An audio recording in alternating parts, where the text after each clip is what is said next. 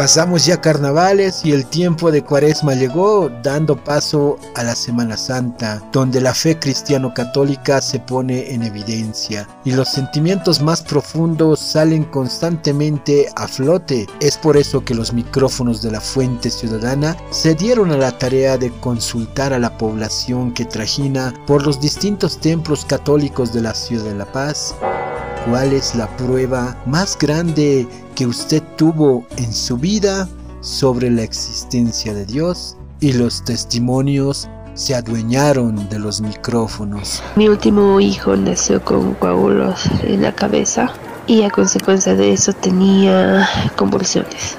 Entonces desde que era recién nacido eh, le daban medicamentos para que prácticamente todo el tiempo esté dormido pero pese a los medicamentos pues le seguían dando las convulsiones y yo me derramaba así a llorar así estaba realmente deshecha y mi mamá me decía, hija, pero no pierdas la fe en Dios, vamos a orar, tu papá y yo vamos a estar ahí apoyándote, pero tú como mamá también tienes que creer que Dios va a sanar a tu hijo. Se estaba desarrollando bien, ¿no? Entonces fue creciendo así mi hijo y, poco a poco pues él ha ido eh, desarrollando normal, como un niño normal.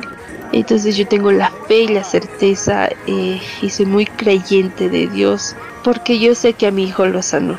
No porque dejó de convulsionar, mi niño es un, es un niño normal. Quiero curar mis heridas. En primer lugar, el despertar y estar vivo todos los días, tener fe, esperanza, ver que las cosas se solucionan con fe y esperanza, con amor.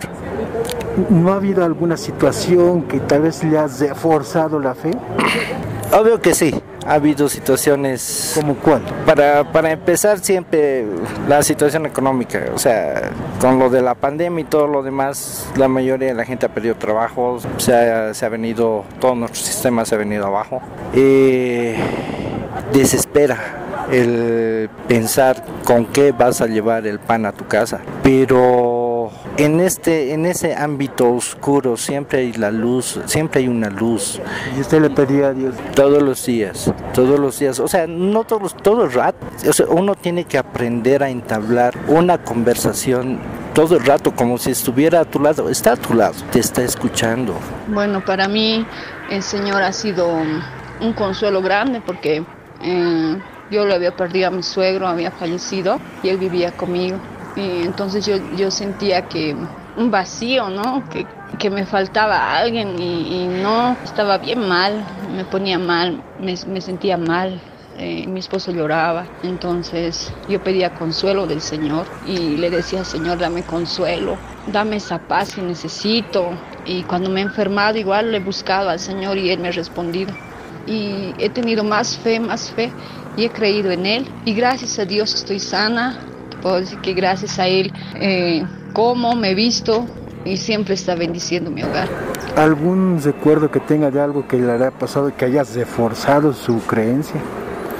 Pues la, llegada de mi hermano, un hermanito que teníamos que ya murió hace un tiempo atrás, pero quien realmente pues hizo que la familia nuevamente se, se una se una y, vuelva a ser lo que, lo que tenía que haber sido siempre, una familia consolidada, una familia llena de, gratitud, llena de amor y sobre todo de solidaridad. Hace dos años me enfermé y ya estaba pues con un pie en la tumba y, pues tuvimos, yo me puse a orar y le pedí a Dios que no nada, que, que necesitaba todavía más tiempo de vida para pasar con mis hijos, que me ayudaran con eso, que no me desampare y pues aquí estoy todavía viva.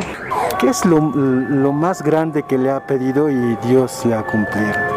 La salud, la salud de mi familia.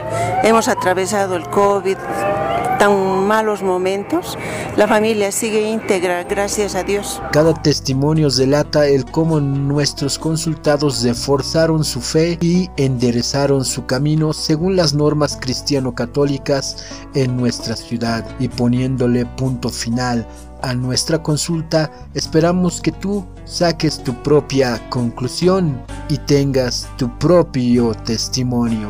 Para la Fuente Ciudadana, Israel Hurtado Herbol La Paz.